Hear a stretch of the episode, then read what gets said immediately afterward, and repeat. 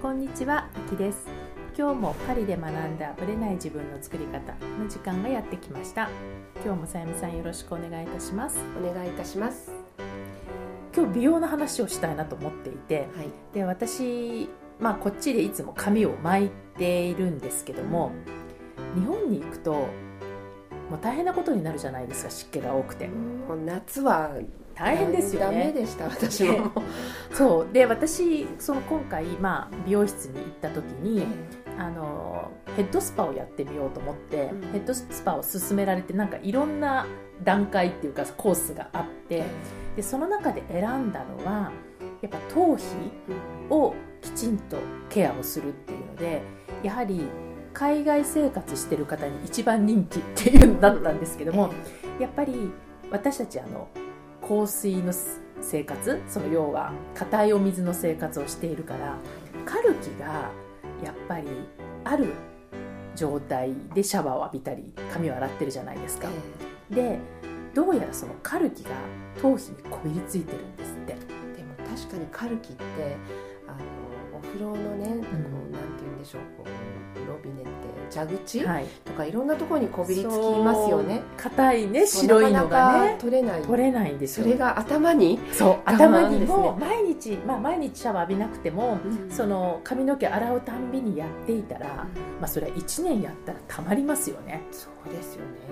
っていうことでもう迷わず私はカルキを取るコースを選んだんですけどでやっぱり髪のその毛先はすごくこう気にしてはいたけど頭皮にカルキが溜まってるっていう意識がやっぱなかったのででもやっぱりね全然髪の質が変わった。っていうぐらい良かったので定期的にカルキを取るための自分でできないケアをしてもらうっていうのは大事かなと思ったんですよね。そうですね。髪は。髪はね私今肌よりもちょっと髪重視なんですよ個人的に。なので髪のケアがきちんとできている人とそうじゃない人でこう私はシワ以上に年齢が出ちゃうかなっていうのを。そうですね。あのパサパサ感とかちょっと枯れた感じになっちゃうんですよね。よそうあなんですよ。れはちょっと嫌ですよね。で日本のねそう、うん。夏に私も戻ったらえ髪の毛がとにかく湿気で爆発するんえですよ、はいわかるわかる。でもうね髪型どころじゃない。ね髪型を決めるどころじゃない。もう爆発するからとにかくお団子にしてうん。てっぺんでお団子にしてまとめてました。ロングにしててもその重力に関係ない。関係ない。爆発な爆発だったん大爆発だったんですよ。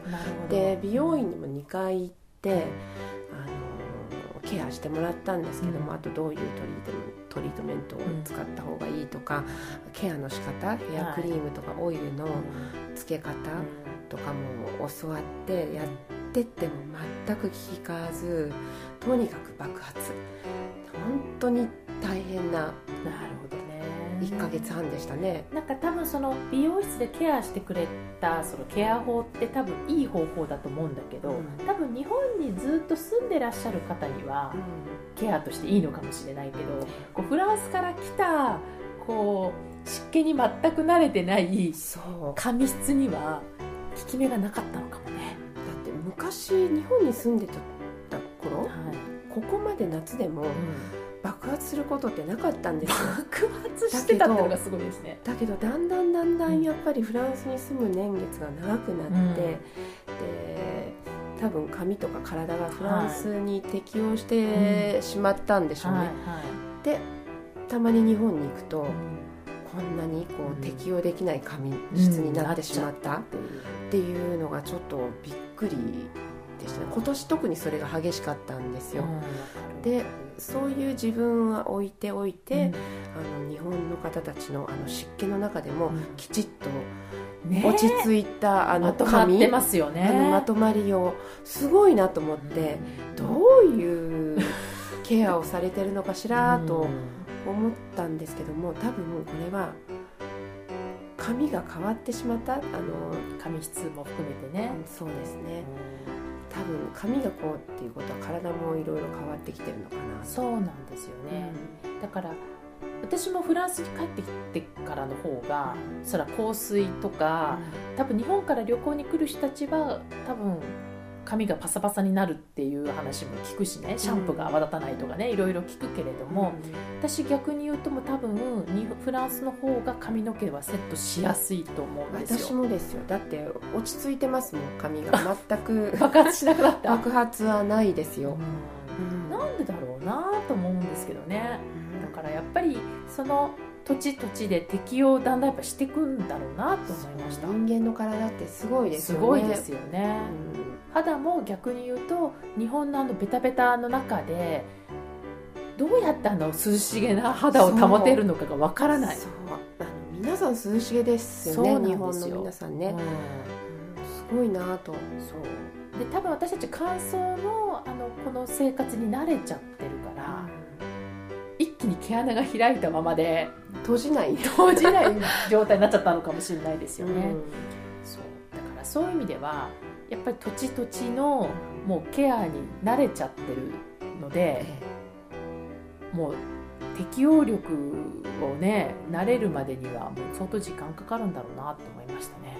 本当ですね。だから本当にフランスに来たばかりの頃私も香水でねうん。硬いお水のせいではいはい髪が大変でしたもん、うん。パサパサになったでしょなやっぱり。うん。だけど今ではそれがなくなっそうなんてしまったんですもん、うん日本に帰った時の方が大変なことに。これってすごいす体のね。ね。機能ですよね。ね。だから土地によってやっぱ美容が変わるのは当然だなと思いました。本当にそうですね、ということで夏は大変だった。さゆみさんの髪型、はいね、次回はちょっと湿気のないタイミングで一度帰ってみるのもいいかもしれないですね。すね。はいはい、それでは本編スタートです。はい、今回は質問というかこういうテーマで話してみてはっていうことで声をいただいてますのでまずそのその方のメッセージをちょっと読んでいただいてその後お話しできたらなと思います。ではさゆみさんお願いします。はい。あきさん、はじめまして。毎回欠かさず楽しくポッドキャストを聞いています。私はちょうどアラフォーからアラフィフに移行中の日本在住です。仕事柄イギリスとドイツには縁があったのですが、あいにくフランスにはご縁があまりなかったもので、英読との違いも楽しみつつ、毎回面白く聞いています。質問はそろそろ気になってきた更年期をフランス女性はどう捉えているかです。先日イギリス BBC ラジオの「Women's Hour」という番組である女性が更年期によるのぼせに襲われた時はまず静かに目を閉じて「ああ私は今暖かい初夏のビーチに気持ちよく横たわっているんだわ」と思うようにしているの。そうすると気持ちが落ち着いてきてのぼせもすぐに良くなるのよと話していました。とても素敵な対処法だと思いました。ドイツでも女性がお互いとてもオープンに更年期について話をしていましたし薬局でハーブティーを症状に合わせて調合してもらうのが人気みたいでした。一方日本はだいぶ変わってきたとはいえまだまだこの話題にはタブー感がありますし少し暗いイメージのままです。例えば更年期という言葉をポッドキャストで検索をかけてもヒットしない状況です。フランス女性は一生女性として現役だというイメージがありますが女性としての大きな変わり目である更年期自体はどう捉えてどう対処しているのでしょうか。オープンに取り上げることのできる空気感が社会全体男女間でもにありますか？何かおお国柄で面白い特徴があったら教えてください。ということで多分30代の方には全く縁がない話かもしれないんですけれども、まあ、女性として必ずいつかは、まあ、ぶつかるね。道ですね。ねうん。通る道だと思いますので、ちょっとあえて話をしてみたいなと思いました。まず私がねその、まあ、日本であんまりほら更年期のことを考える時期を過ごしてないので、うん。私も30で来ちゃったから。その更年期自体を日本でどう捉えてるかってあんまよく分かってない部分もあるんですけど、うん。パッと調べた時に更年期障害って出てたんですよ。え？そのその時期のこと。うん。障害なんだっていう。で多分この障害っていう意味意味がうん。このイメージを暗くしてたりとかそのあんまり大何辛いこととか大変なことってイメージをさらに拍車をかけてるのかなと思ったんですよ。うんあの別に障害ではないですよね更年期独特の症状そうですよね。それだけですよね。そうですようね。んだからもしかしたら更年期ってどうなんか日本語で聞くともしかしたらそうちょっと暗いイメージになってしまうっていうのはあってうん。でフランス語でメノポーズって言うんですけどえ英語と一緒ですよね。え、うん。メノポーズって聞いてもだから？みたいな。そう。別になんか暗いイメージとかあるわけでも。ないですよね。ないですよね。なんかその風邪ひいたみたいな。なんかそれに近い症状の一つっていう感じで、うんうんあとね私が思ったのは結構みんな普通に喋りますよね。うんメノポーズとか。別にあのそれがいい悪いとかそういったこともなくね。でうん、でもう私メノポーズだからみたいな感じでホットフラッシュ本当でもあの感じですよね、みんなフランクうにん、言いますよ、言いますよね、うん。だからこう隠したりとか、うんそういうのがまずない。っうんていう意味ではまあこの欧米のねドイツとかあのイギリスとかそういうのと変わんないのかなっていう気はしますね。あと私たちの感覚からするとちょっと違うのかなと思うのはフランスってうん痛みを我慢しなさいって発想がゼロじゃないですか。ゼロです。はい、だから無痛 OK うん。無痛分娩は8割とか9割だしなんか痛みを抑えられるんだったらうん。やることやろうみたいなところがあるから、うん。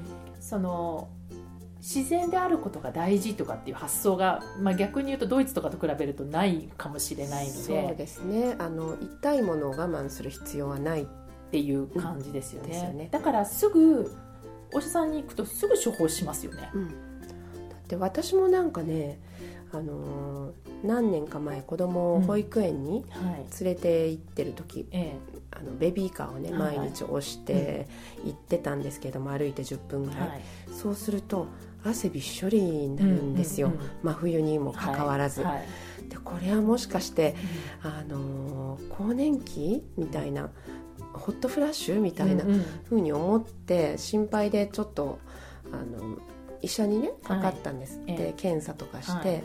数字的には全く何も問題はないと。